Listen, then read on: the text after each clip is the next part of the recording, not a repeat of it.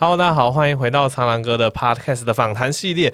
今天应该是访谈系列的呃第第四集吧。总之，重磅邀请到我的好朋友，就是之前就读台大工位啊。反正大家会稍微介绍他。为什么我想要找一个工位的人呢？因为大家知道这次疫情，其实我我真的非常好奇，因为这次疫情啊，就是很多工位方面的决策。跟大家听到现在的顺时钟的决策都不太一样，对，然后我非对这件事情非常有兴趣。好，那先请这一次来宾，来宾我们就暂时称为詹姆斯照，好不好？啊，好，James，詹姆斯，好，请詹姆斯自我介绍一下。Hello，苍蓝鸽好，然后听众朋友大家好。那我呢，詹姆斯照，我现在在一间生技公司工作。嗯，那在大学期间其实蛮一波三折的。最一开始大一、大二的时候是就读工卫系。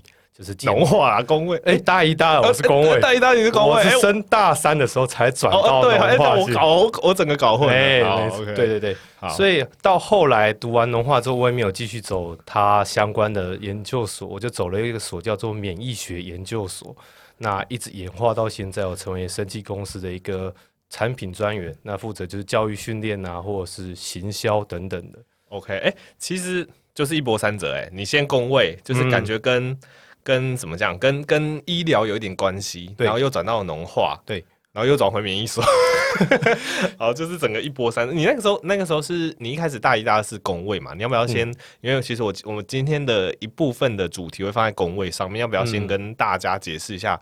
公卫其实是在念什么东西？那他其实是在干嘛的？很多人不太确定。Okay. 其实我一开始会进工位系，完完全全是分数导向。哦，就是大你也知道嘛，就考完指考啊，看有什么分数可以来到什么样科系。那当时就确评中选，选中工位系。嗯，那虽然在之前我可能稍微有做一些功课，知道哦，工位系可能要做什么，要做保健吧，嗯，或者是要做什么环境卫生等等，然后宣导不要抽烟等等。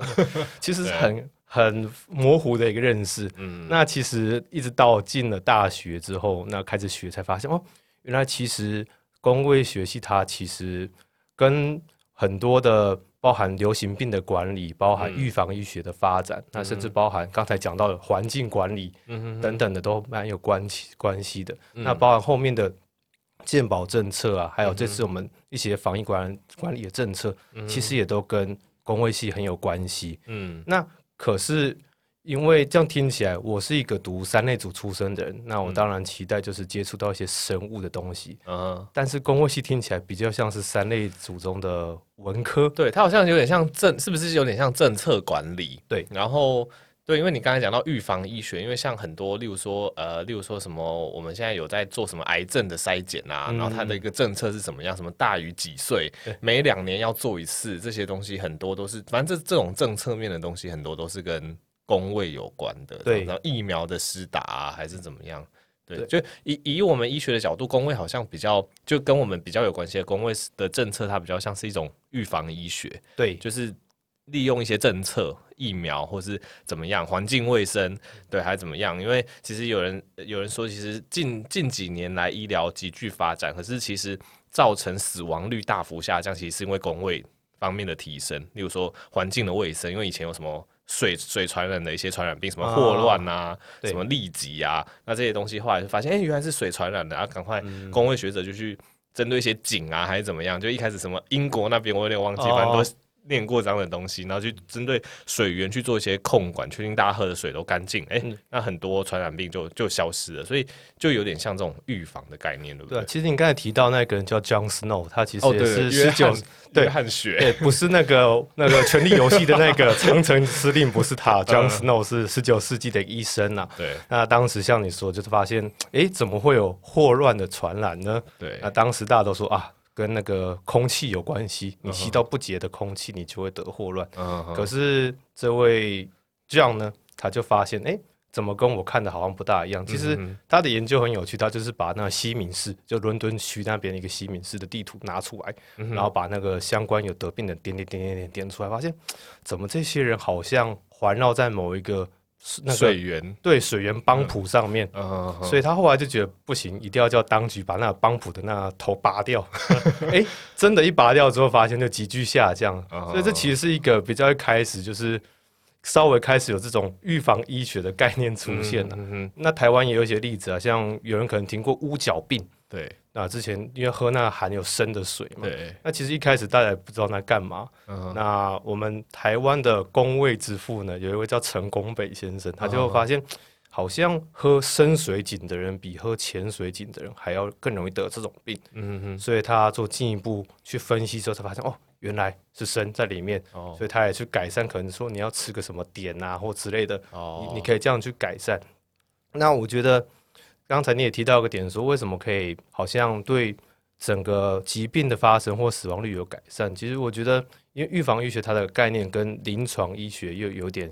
差别都叫医学，嗯、对，那可能像超然哥你们比较会诊断、发明新的治疗方式等等，着重在个体上面。嗯，可是诊断医学，呃、欸，预防医学它是面对整个群体的健康，对，就希望大家不要得病。哎、欸，对，对，你要有一个管理的方式来提升整体的健康。对，所以就才有刚才这些例子出现。对，所以简单来说，如果工位方面的一些。预防医学做得非常的好，那医生这边可能就会失业。哎、欸，我觉得不会，不可能 啊，应该说不会那么夸张，因为人类中就有一些什么慢性病啊、对癌症这些会会会会遇到，但是应该说可能像刚刚举例一些传染病，对，或像喝一些像什么深水井这些有重金属的东西，那这些病，嗯、当然我们从前端把它阻止的话，那后面的病人就会变少，这样对，没错，了解。OK，那这样听起来你的一开始大一的。念工位，你你相对来讲你是比较喜欢医学知识本身，就你好像就是你是自己觉得比较不喜欢政策啊文书这种感觉，是不是？对，因为其实嗯，对一个读生物的人来说，会觉得我做实验就是要研发个什么东西啊，哪个老鼠，哪个细胞。可是其实，在工位里面的研究比较多是做生物统计，你要收集数据做分析等等的。对，那当然有一些比较。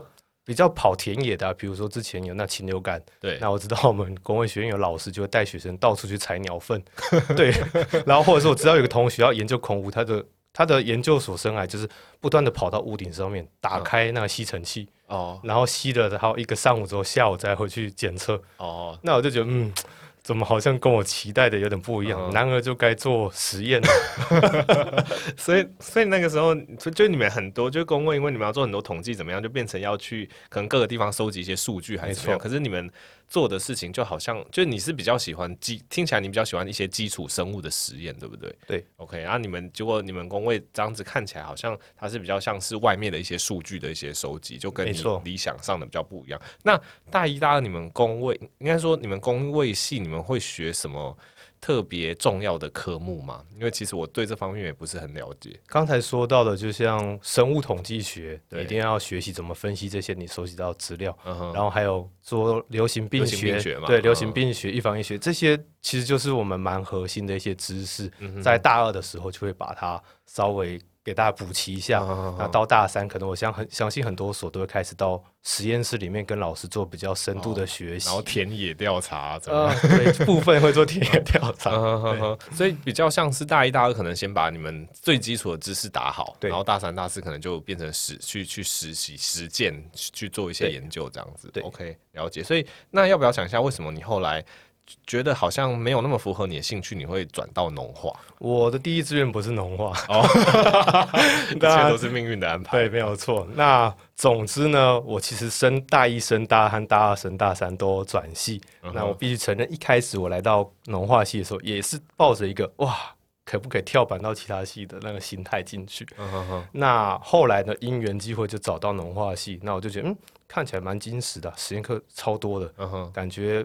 好像养养养养这些微生物啊，嗯、然后研究一下食品，好像蛮不错的。哎、欸，等下我先确定一下，农化的全名是什么？农业化学系。农业化学系，OK。所以主要是在做什么？就是农化系。呃，农业化学系其实涵盖很广，它其实包含了我刚才说，它会做一些微生物的研究，嗯哼，那也会包含这个食品、食品加工、食品科技的研究，然后检测。嗯、那还有一个比较妙的学问叫土壤学，土壤，嗯，对。土壤学，那听起来还是很，好像还是很很不清楚他在讲什么东西。那最简单的来讲，其实微生物的话，就是研究寄生虫啊，或者是怎么用微生物去研究一些新的，就是比如说益生菌，或者这些等等的科技等等。是不是跟那那你们会跟那个农作物的一些基因改造，或者是或者是会有关系吗？就是一些菌啊，还是怎么样？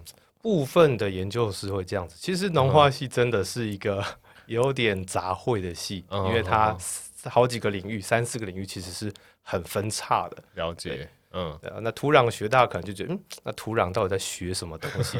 那其实土壤学也对于整个社会贡献很大，因为比如说你要怎么处理这个污染的土地哦，辐射污染之类的，或者是有什么垃圾污染等等的，那其实就会发明一些很有趣的方式，比如说你把一堆什么微生物埋下去，然后再插根管子，让它代谢掉之后吐出来的气体，你可以拿出来再应用，然后你又净化土壤，又产生能源等等的，就是其实。在农化系里面，真的蛮有趣的，就是可以认识很多很多不同的实验。嗯哼，但是因为太杂了，那变成说我可能很多时候要花时间在我比较没有兴趣的科系。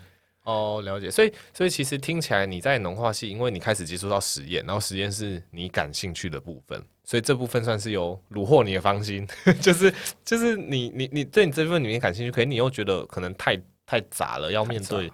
太多东西，所以你没办法选择，就是你没办法钻进你你比较喜欢的东西，对不对？对呀、啊，像比如说食品，我要测这个糖度、甜度，然后含水量等等，我觉得那要花很大的时间。我觉得这又跟我真正想要做生物实验哦，又差得非常远、嗯。所以你自始至终，你其实都是比较喜欢生物实验这一块的。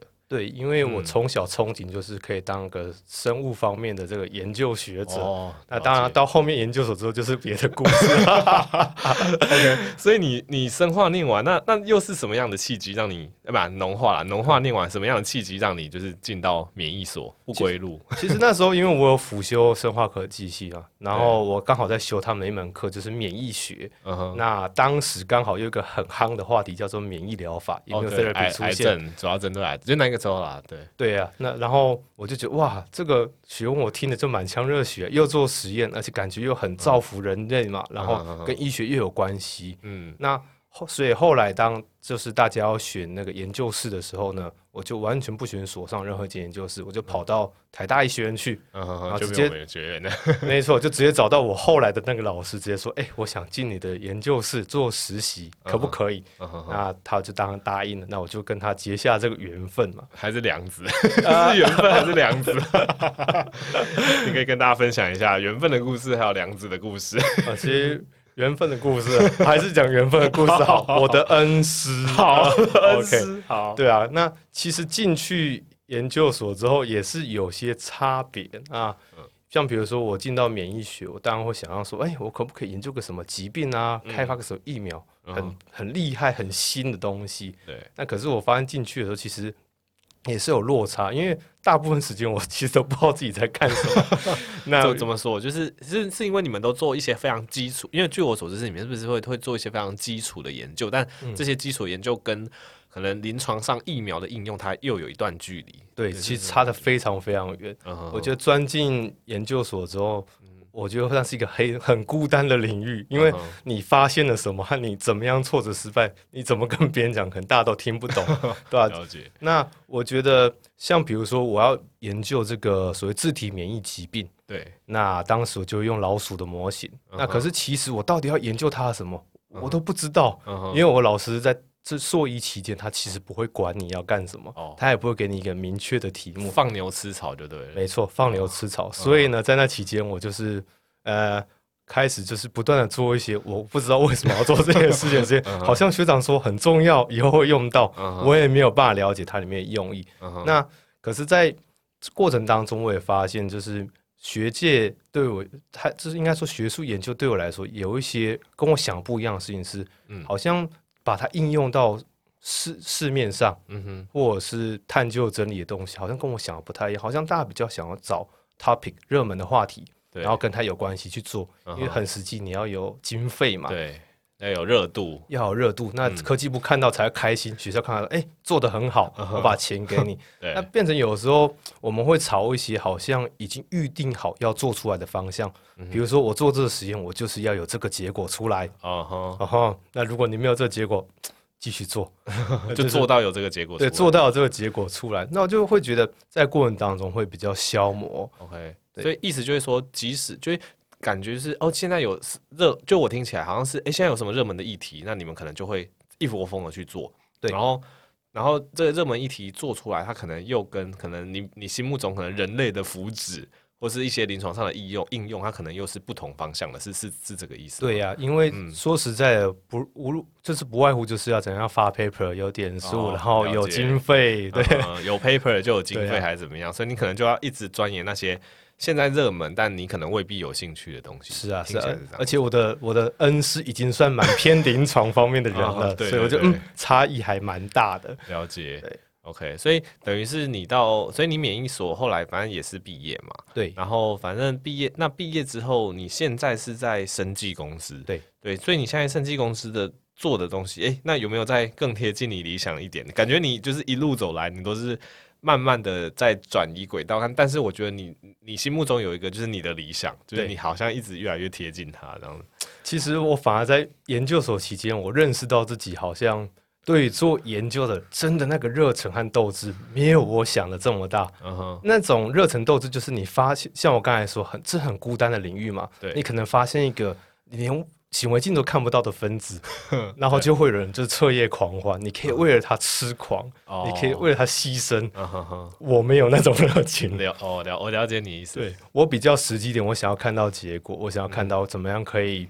做出一个让自己有兴趣或者是满意的东西，所以我才发现哦，原来做学术不是我想的那么单纯，对还需要有它的特别的天赋吧，才、uh. 才能去做。我，我大概我大概理解你的那种感觉，因为因为像像医学上就应该说医师的前辈或同辈们。其实大家有很多类型，然后有些人可能专注走临床，对因为走临床其实就是去治疗。我儿是儿科，我可能去治疗孩童，然后他们如果好起来，然后整个康复，哎，我们就会很开心。这个是一个最直接的，就是我是喜欢这种。对然后有些那种研究型医生，例如像你像你的恩师啊，还是怎么样，他们去 他们去研究，例如说他们去研究某一种免疫疾病，哎是，他们去研究说，哎，哪一个这个人类的某一个基因，哎，如果是可能被启动还是怎么样，哎，他有可能会诱发这样子免疫疾病，他发现这个他。就觉得非常的嗨，对对，但这个东西的嗨对我来讲，我就我就觉得没有感，嗯、对，因为大家追求的东西不一样，他们是追求那种研究上面，哎、欸，找到一个突破点，然后可能是什么某种病的机制，哎、欸，被找到了，他们就很嗨。但对我来讲是病人康复，我会我会很开心，所以有点像是这种。就是实际你直接见到结果，跟就是研究上的这种，就大家的那种怎么讲？有些人会对这部分开心，有些人会对另外一部分开心的。对啊，我觉得就是志不同嘛，嗯、就志向不同。对，嗯、那。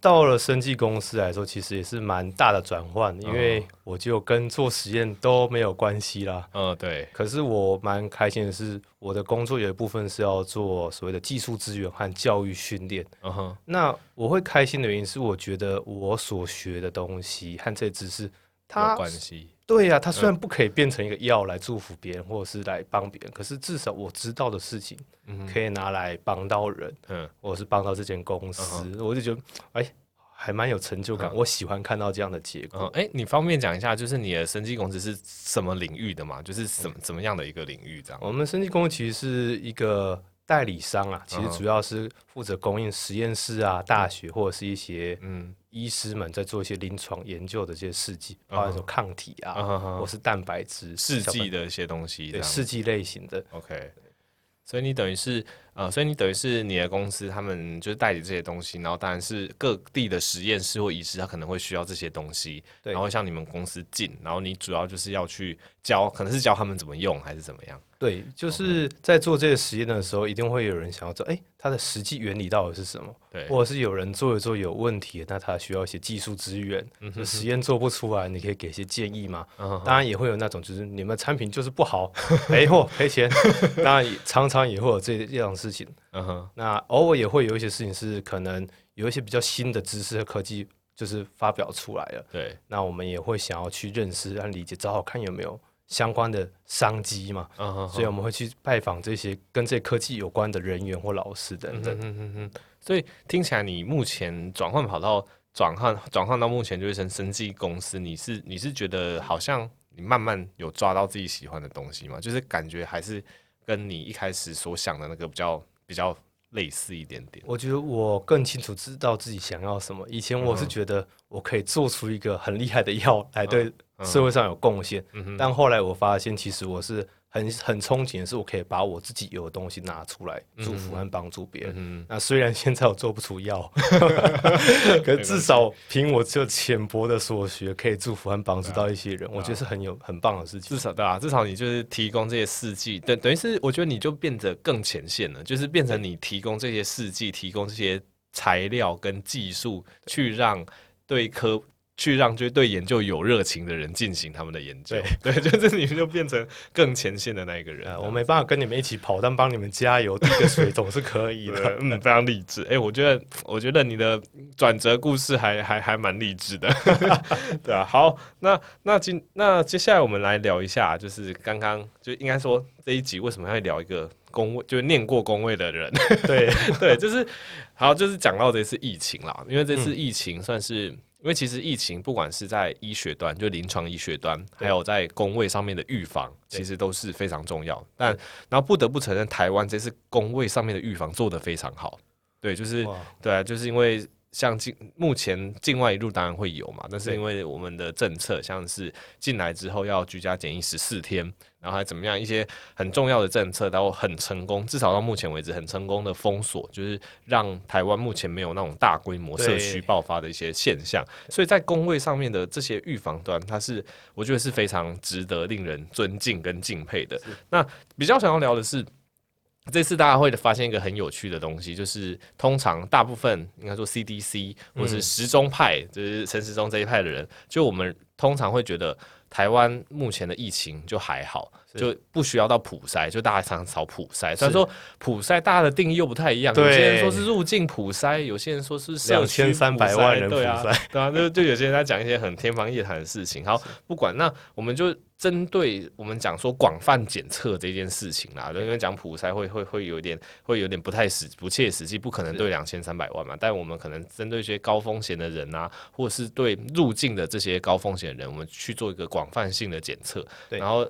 呃，现在就两派声音嘛。那像陈时中啊，还是怎么样？我们会觉得说，呃，就我我我我会讲，我先讲我的观点。我的观点是，譬如说入境进来，因为只要确保我们隔离十四天，因为现在的大部分的研究都说，哎，十四天之后，其实就算他进来他是带源的，对，他十四天之后他也没什么感染力了，对，对，就是这样子。不过就是就像你的老师们，就是工位台大工位那些所吧，就是新闻都会看到什么张残权、陈秀熙之类，他们就是鼓吹鼓都会鼓吹说，就是应该要大规比较大规模的检测，然后好像就就会大家都说啊，那逆时钟还是怎么样？我想要请教一下你的看法，就是是不是公卫上面的观点会跟一般医疗去预防的一些观点会不太一样？对，请教一下你的看法。这样，嗯，我自己是觉得，呃，我我当然个人看法的跟你比较相似，嗯、我觉得做全民的这种两千三百万的普筛是。比较没有必要的，包含之前谈到可能会有微阴性、伪阳性、挤爆医疗资源等等，然后就是会有这些问题延伸。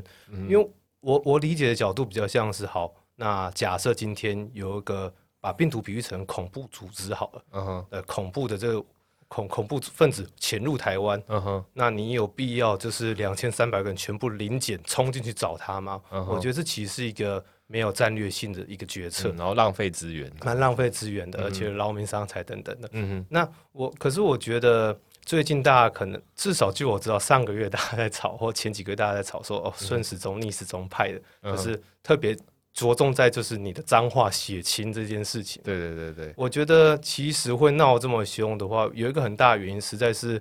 之前我们可能你有谈过的，就是大家对于到底是要测什么东西，还有它的目的目标到底是什么，嗯、哼认知有差。我，我先我先讲一下脏话血清好，因为有些人可能之前没有 catch 到，反正脏话血清就是算是台大工会跟脏话的一个合作型的研究，对对，然后他们去抽取脏话的一些高风险，对，对他们是抽高高风险的人，包括医护人员，然后一些呃一些就是照护机构的人员，然后还有。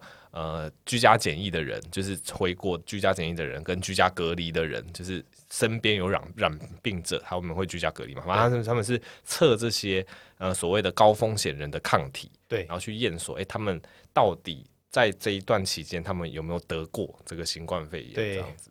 可是后续的解释好像大家说什么啊，防疫有破口啊，那社区潜伏着无症状感染者。对啊，嗯，我觉得可能就是像之前谈过，大家可能对于测抗体或者是测抗原的认知，会搞不清楚啊。其实搞不清楚，就知道哦，快筛普筛，快筛普筛。嗯哼，对。那我自己觉得，嗯，如果就就是刚才讲到詹院长他们这些行为的话，我觉得我的角度是他们不得不做这些事情，或者是身为一个公务员，他势必要做这些事情。因为为什么呢？因为像刚才说到的，身为公务员，他们要做的事情是要调查流行病，要制定这个预防医学的政策。嗯哼，所以对他们来说，要找到这些。跟决定传染病爆发，或者是让它比较不容易爆发的因子是很重要的。嗯哼，因为流行病学认为，每一个疾病会产生，它不是随机的，而且族群当中一定会有一些特别的因素，嗯、让它比较容易感染，或比较不容易感染。那相当来说，综合抗体其实已经算一个比较不容易感染的因子嘛。嗯哼，那我觉得，虽然我不晓得这万人血清的数据，或者是它更提升样本数的数据，到底可以带出什么样的结果。可是我相信，如果他要做一个更广泛的管理政策来预防未来的这个疫情的爆发的话，这些数据是必要的。嗯哼哼，没有数据的话，我们就只能凭猜测，嗯哼哼，或者是凭着之前的经验。那这样子，我们整个防疫的政策。还有怎么配合我们的商业发展？嗯哼，我觉得会很有限制。对，因为都停在那边。像比如说，有些人可能觉得啊，我就我就感染过了，我没什么好怕的，我就到处乱跑。那万一不是这样子呢？对，那万一就有不同病毒株，你可能还会再感染另外一种。对呀，是怎么样的？所以我觉得，针对公卫学者要做，如果是广大的普筛，那当然，我觉得。我不会支持这件事情，因为消耗医疗资源等等。可是如果是做像这种血清测试，就是小范围的去抓看看流行病学的一些数据，这样对，需要有代表性的。我觉得像抓这种高风险族群就非常有代表性，是、嗯、很好事。它不是乱枪打鸟的。对，其实其实以我的观点而言，我我还蛮支持就是脏化的血清抗体检测，因为因为我还是跟大家说明，一下因为血清抗体它是它其实是去验。这个人到底有没有感染过？对对，所以即使血清抗体验出来是阳性，也顶多就是说，哎，你可能之前真的有感染过，但基本上那个时候验的大大部分人都已经痊愈了啦，就都已经是过去式的事情。所以我觉得这种东西就是牵涉到政治，会搞得很复杂，就是而且又牵涉到专门的医学知识。像像我们就会知道说，哦，这个血清抗体它大概就是看说，哎，这群高风险的人他之前。有没有感染过？它它跟所谓的破口其实没有没有是两回事情。然后很多人就会去吵，哎、欸，你看，呃，验出验出来是阳性，你看破口，对，就是大众没有这个知识，然后就可能就会被。被被鼓吹，被被被炒作这样子，然后然后大家就会想说，哦，那个呃，然后讲有破口就说，哦，你看政府做不好，然后就然后就要另外一边反反驳说，你根本就没有相关的数据，就相关的知识，所以我觉得整个就会变得很混乱。那对我来讲，像彰化这样子一个数据高风险的数据出来，其实我觉得还蛮好的，因为至少让我们知道，哎，当初四五月那时候高风险，就那个时候还蛮多移入的个案，还有小型一些社区的个案嘛，至少让我们知道那个时候造成的一个感染的状况是怎么样？那很开心，后面这些人当然是痊愈了，但我们会有个最基本的数值，对，然后知道说，哎、欸，那到底当下感染的人数是多少？这样子，对啊，因为我觉得真的事情两面看，嗯、你也可以说这个研究是为了验收陈时中嘛，哦哦所以陈时中派出政风处来查你，你敢查我，我的这个求证都是我的人，你敢动我吗？我觉得要往这方面去想。我觉得很难看清楚。正风那个好像是那个那个是入入境去偷偷测抗原那个，他这好像是两回事啦，对吧？就是血血清抗体是血清抗体另外一件事情。但呃，不过血清抗体那个时候是在吵说到底那个 IRB，就就后面申请对那个就是申就是我们做任何临床研究都会需要就是通过伦理委员会啦，然后然后那个时候大家在吵说这个这个血清抗体普测到底有没有做这个伦理委委员会的检测还怎么样？所以那个时候也是我觉得也是有人刻意要去斗，对对。然后可以去斗工位的这些人，然后让他们好像原本好像八月不知道二十几号要发表数字嘛，对就可能被斗一斗又怕了，就说先暂时不要被，先暂时不要发，反正就很复杂，因为我觉得就是就是牵扯到政治的问题。是啊，对啊，那就没有办法把事情谈清楚。了解，所以以你的观点，就是我觉得以工位学家的观点，就是。有一些台湾本土的一些数据，但是有总比没有好这样。对，因为后续才有办法做制定政策的材料啊。嗯哼哼。那可是全民普筛，真的再次说，我觉得没有这个必要性。之前可能你们还没有听过原因的话，那欢迎看一下苍兰哥的影片哦，在 YouTube 打那关于普筛，你就可以知道为什么做两千三百万的普筛，那其实它的弊大于 Z 啊。对，OK，对。然后其实我刚我那个时候爬 PTT 也问。然后我我发现一个很有趣的东西，就是那个时候也有人在探讨说，为什么就公位公位方不，我们现在讲就是抗原好了，抗原的就是筛就是去挖 PCR，例如说要不要入境的每个人，我们都去挖喉咙的抗原，看一下他们进来的时候有没有带这个病毒？然后这其实也会有蛮多派的想法。我那个时候看到一个蛮有趣的，就是说。公卫派的，当然他们会希望，就像你们希望建立一个本土的数据，对，对你们来讲，也可能入境我们去筛，然后我们去看一下入境的人，诶，他们带源的比例到底是多少？诶，对这个数据对你们来讲，政策上的制定其实是非常好的。但是为什么医学界就是比较偏临床的医师会反对这个？因为我们会觉得说，公卫学家都没有想到说。你验出来阳性啊，后来你要干嘛？因为后后负压病房，对啊，因为因为你你验出一堆一大堆数据，你们很很爽嘛，就是哦入境的人几趴有带源要怎么样？可是你验出来这这些东西，后续要处理是医疗人员的事情，是。对，比如说譬如说，哎、欸，我这时候验出阳性，呃，那我就可能是假阳性嘛，刚才讲的可能是假阳，因为假阳性对你们来讲一样是数据，它一样是有个可以用的东西，但这个假阳性对于医疗人员就是我要把它送进负压隔离病房，对。对啊，台湾负压隔离病房，例如说就。就一千个左右，然后它也不是专门设计来去给新冠病毒的患者，他可能平常在。在管一些可能肺结核、水痘啊的一些病人，嗯、所以当你哎、欸，你你比如说入境全验，然后开始有一些胃阳性的人怎么样，就是后续的处理其实都是临床医疗工作者的一个 一一一件事情。所以我那个时候在 PPT 看到那这篇文章的分析，我就觉得非常的有理，就是对你们来讲，哎、欸，这个数据对制定政策还是怎么样，哎、欸，非常的重要。但是后续的这些事情，就都变成临床医疗人员的事情。对呀、啊，所以我才，所以我我觉得。环绕在探就是侦测抗原这件事情上面的话，我觉得至少我们算是有个共识嘛。嗯无论是刚才讲未阳性，那或者是未阴性走进社区，对工位真的群体的福祉真的好吗？嗯，我觉得这是一个值得深思的问题。对，了解。好，那很开心就 有跟有跟你探讨一下，因为其实还蛮想要知道念过工位的人对这一块的想法啦。对，我觉得有多方交流还不错。然后稍微聊一下就是就业职场的问题好了，好啊，就是。就是你当初去选择，因为你现在算是选择这个生技公司嘛。对。那那当初你，因为大家现在像我们，尤其是三类组这些比较偏医疗啊，当然你是比较不不在就是医医疗这个巨塔，生命科学，你是生命科学。但是呃，你你们这个领域里面会不会说，你当初对职场的预期跟你正式进去会有点落差？不管是薪水。就不管是就是公司里面的氛围，或者是整个台湾的环境，就是你目前工作到现在，会让你觉得有落差感吗？我觉得落差感一定会有的。就从对于产业认识来说，好，嗯，其实对于我这个走生命科学研究的人出来，我根本就不知道我出来可以做什么工作。嗯，除了做研究助理或走学术之外，好像就是去什么药厂做药啊，嗯，不然就是当业务跑来跑去。嗯，可是其实真的投入市场之后，会发现，嗯。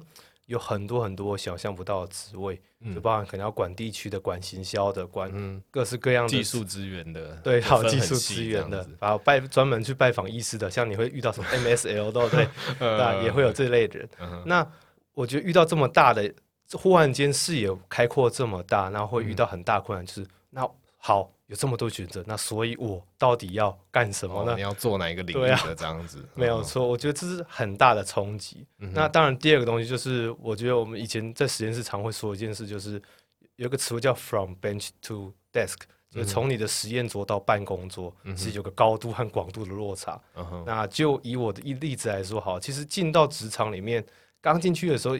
会觉得，诶、欸，我是一个学者，嗯、哼我是一个科学家，那我可能处理的方式也都会想要照那个方式来处理。嗯，可是我觉得进到职场中会很多意想不到的事情。嗯，比如说我刚进去的时候呢，我被交代的任务跟生科完全没有关系，嗯、我还要去研究进口的法规。哦，没有错，进口法规还有这个东西要用什么税则，嗯、其实这东西跟国际贸易比较有关系的。对。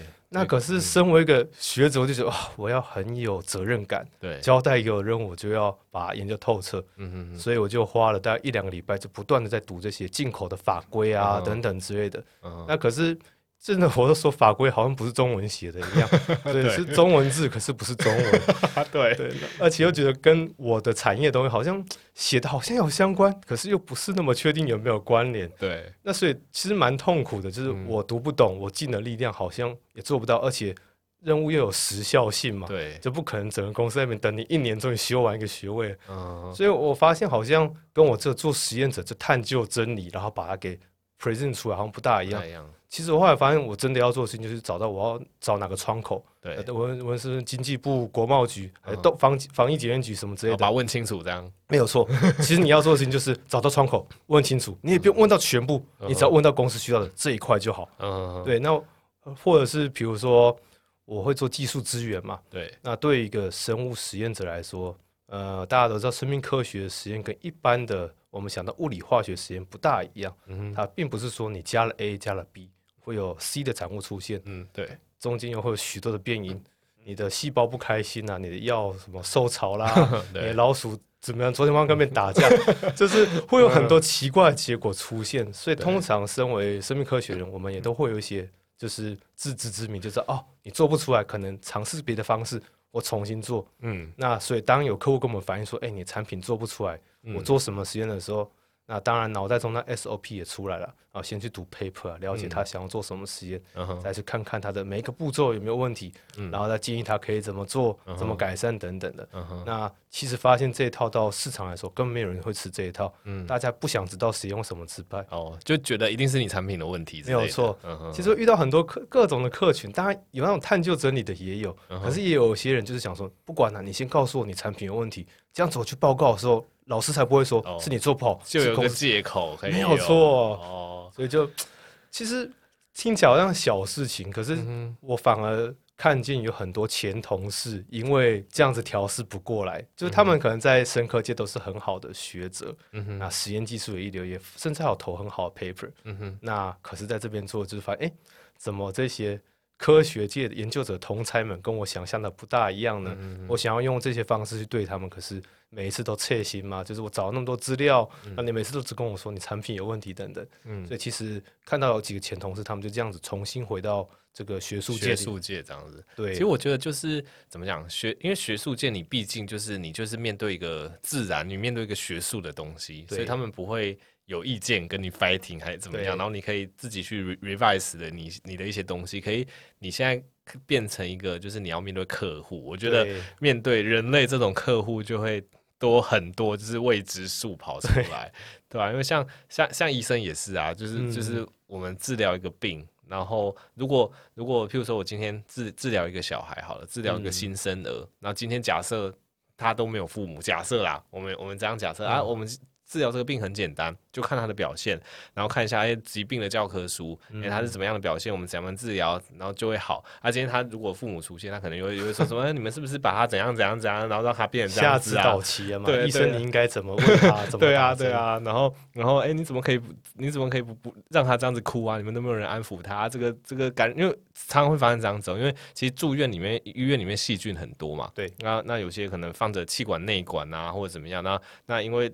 医院整个都是高风险环境，他可能医院住久了，他就是有感染的风险。对，然后我们真的遇到那种很怎么讲，就是视医护人员为敌意的家长，就是我们跟他说：“哎，你这最近小朋友有得到这个感染，尤其是前面之前新冠肺炎流流行的时候，嗯、因为大家听到肺炎就会直接想到新冠肺炎，可是其实在医院就不是嘛，就是他就一般的肺炎这样子。然后我们就说，这个小朋友啊，因为住久了又插管，肺部有感染，然后他的第一句就是说。”是不是你们传给他的？哇，对啊，就真的真真的就是就是，你就觉得你尽心尽力在治疗一个人，然后治疗一个他的一些事情，他的并发症怎样，然后家长第一句就是就是来怪你，对就会觉得很干，对，就是可以尊重一下专业人士，对对对对，反正反正基本上很，就是我觉得任何事情遇到人就会变得很复杂，对，就会变得很复杂。OK，那。那我这边看到你有提到几个，像所学不一定够用，做人优先于做事这些，有没有什么实际的例子跟大家分享？我觉得很实际的，就就像我刚才所学到的例子，就是当我作为一个呃硕士，我已经呃我硕士学位拿到了嘛，那、嗯、我当然会觉得来到职场，我又要这样子服务别人，当然可以大展身手。嗯哼。可是我觉得很多时候一定会遇到公司交代给你，你觉得跟你根本。不相干的任务哦，对，你怎么会找一个扫地？对，找我做找一个做生命科学去研究法规呢？我觉得这时候就会有很多的，是是，就是心里面很想发出一些抱怨等等的。嗯哼嗯哼，可是我的意思是说，所学一定不够用的意思是说，你不要觉得好像我已经准备好可以进职场，对，所以我什么都行，或者是觉得说。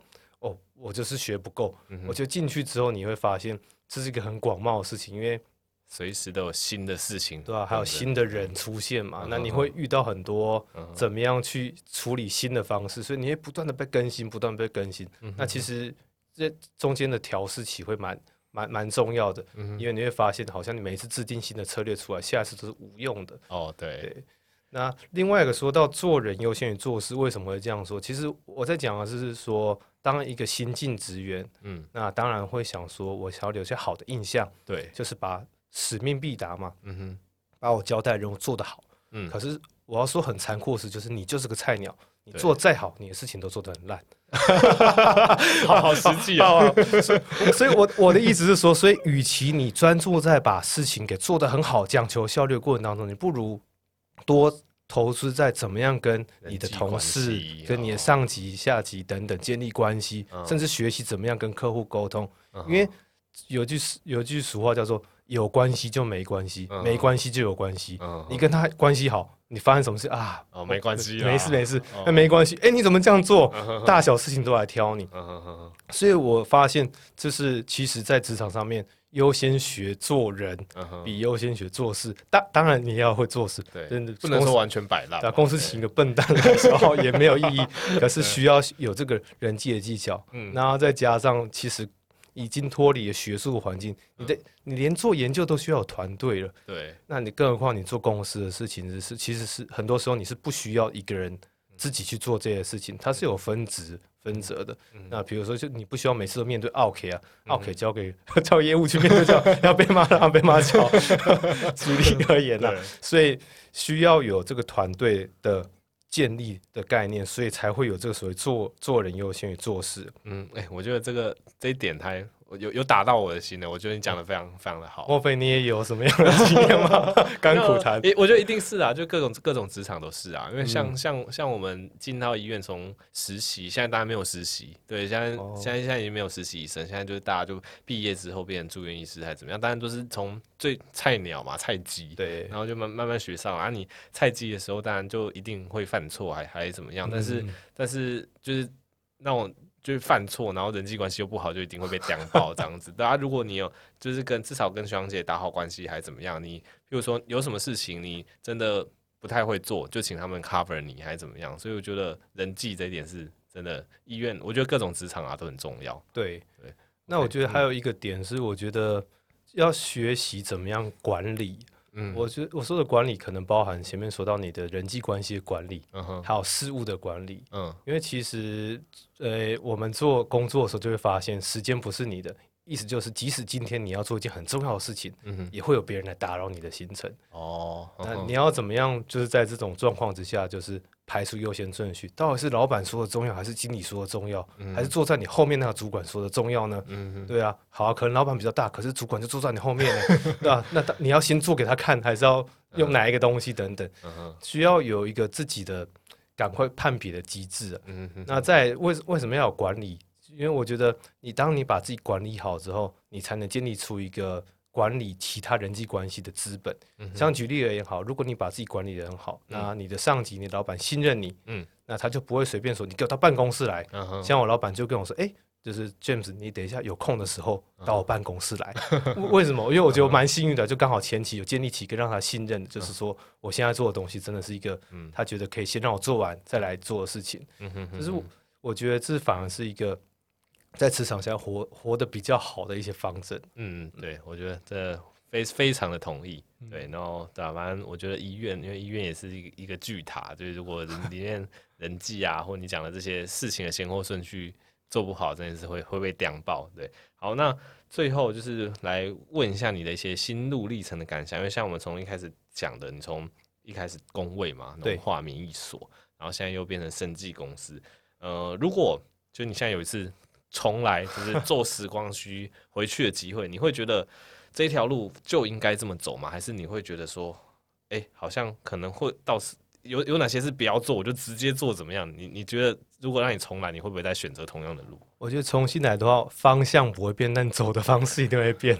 对啊，因为我觉得虽然过去有这一段摸索的时间，也有很荒唐的时间，像比如说我要说转系失败，对，或者是我发现哎转转来之后跟我想不太一样的时候，嗯、也有陷入比较低潮的时间啊，就是翘课啊，都、嗯、投入时间看美剧、打电玩啊。可是我会发现这些所谓的荒诞的经验和这些遗憾。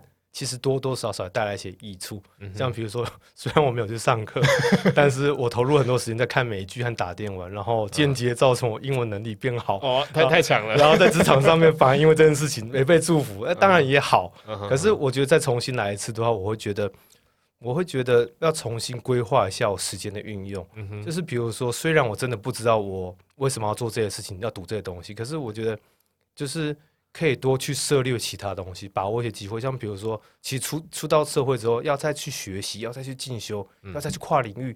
我觉得其实已经没有在像在大学那么容易了。对，对你有上班时间，你有任务，可能甚至到到时候你也结婚了。对，可是在学生时期，其实是一个你可以去 try 很多事情的。嗯哼，像比如说，如果我再回去，我一定会去接触。商学院相关的东西，那当然在我以前不可能做到，因为我以前就觉得商学院不过就是把一些大家都知道的东西讲的很复杂，包上个英文啊，讲的好像很专业，然后出社会时候发现，嗯，这个东西很重要，好像蛮重要的，好像有时候有些东西要表达出来都表达，就是不知道怎么把它说出来。其实哦，原来行销管理啊、商业策略这些东西，哦，原来这么重要啊！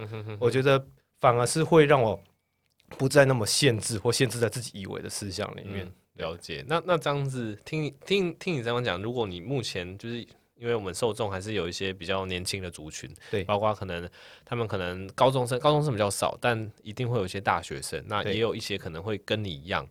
彷徨中的大学生，对，对，因为现在其实老实说，大学的门槛没有那么高，但很多人的确进到大学之后，觉得好像有一点点迷失，对，觉得没有很喜欢啊，一样啊，可能会跟你觉得是不是要转系，是不是要转职还是怎么样？那你面过你一个过来人的建议，面对这些彷徨的大学生，你会有哪些建议？这样子，如我觉得，如果我现在回头看的话，我会当做跟自己讲，那我就会觉得，其实。迷惘是一件你可以把它看为正常的事情，你也有迷惘的权利。嗯、可是迷你在迷惘的过程当中，也是可以持续充实自己和预备自己的。嗯哼、我觉得这种东西其实不止在大学，嗯哼，可能面对到你的感情也是啊。你不可能因为现在没有女朋友或男朋友，嗯、你就说好，那我就当个废人。等有的时候，我再成为一个可以成家立业的好女人、好男人。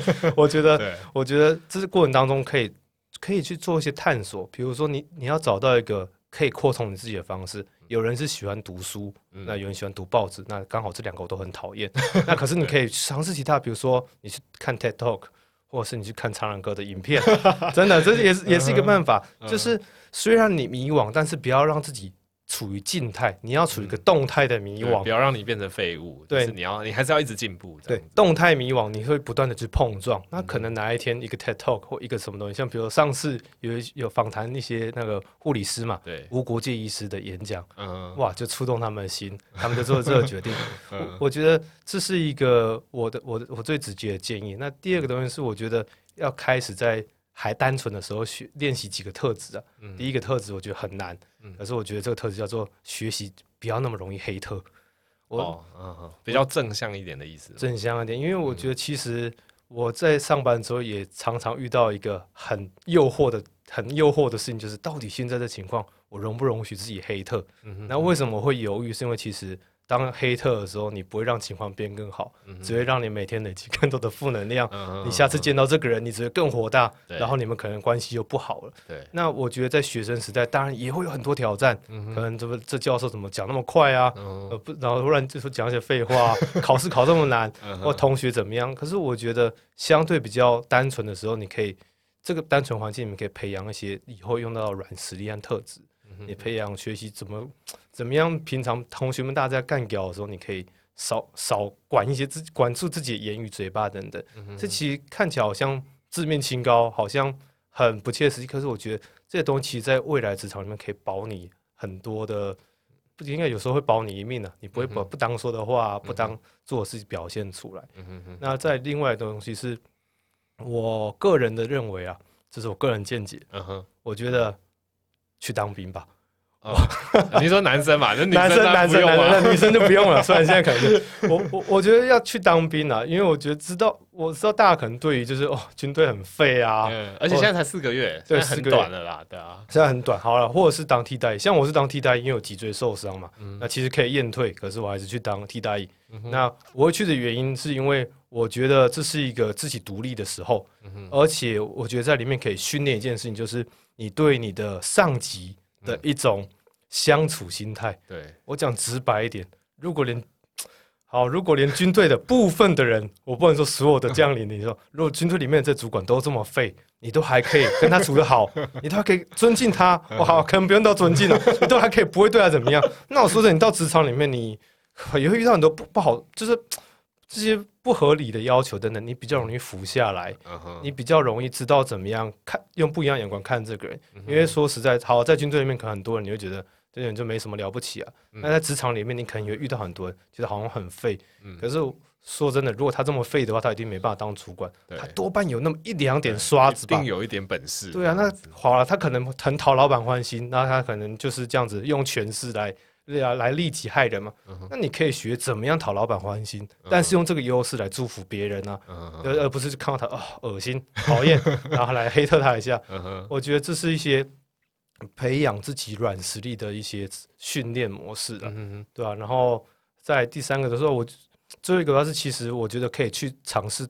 多，当然，在这个在这个期间，疫情的期间，我讲这件事情好像有点真的不太好。所以我觉得你可以多尝试看一些不同文化的人怎么想，对吧、啊？建立一下你的认识，就是对其这整个世界观的认识，对吧、啊？像我之前有很很幸运有机会可以去英国游学，你是一哎，你是一年是不是？没有，其实两个月，两个月。我我的印象说你去超久，而且你回来就完全变一个人。哦，对，还穿的很奇怪的，穿超潮的，不知道在吵什么，然后然后讲话就突然变变。变得怪怪，歪掉的一个头，歪掉的这大学时光，对对啊。可是我觉得在里面的时候，我看到一些事情，就是我知道西方人他们解决方式的想法。